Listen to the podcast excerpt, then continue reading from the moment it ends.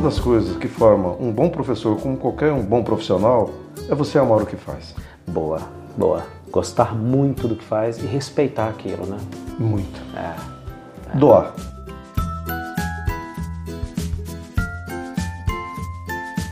A minha despedida é aquilo que eu deixei no coração de cada um. Caso eu venha ou eu tenha conseguido deixar alguma coisa.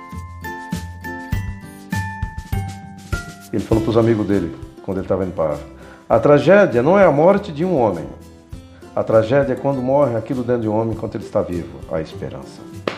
Que maravilha, que maravilha, que maravilha. Se você não tem pelo menos o pagamento dos seus vencimentos todo mês, pelo menos o salário.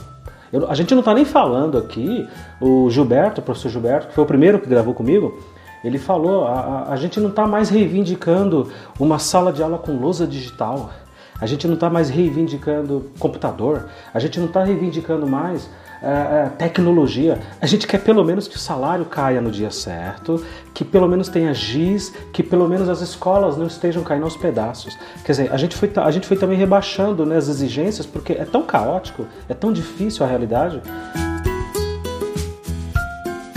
Tira esse, essa- esse estigma de que escola pública tem que ser sempre feia, suja, desorganizada, porque os alunos não, não sabem cuidar, porque as famílias não se importam, porque ninguém se importa. Não é bem verdade.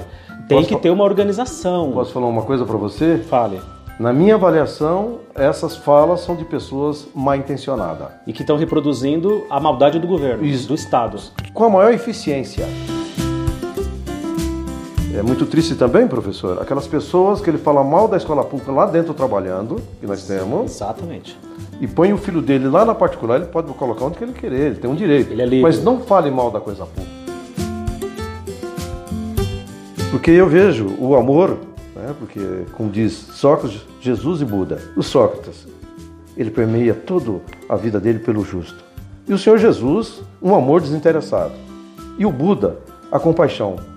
Compadecer para com todos aqueles que sofrem e gemem na face da terra. Aham. Então o justo e o amor, quer dizer, faça aquilo com amor.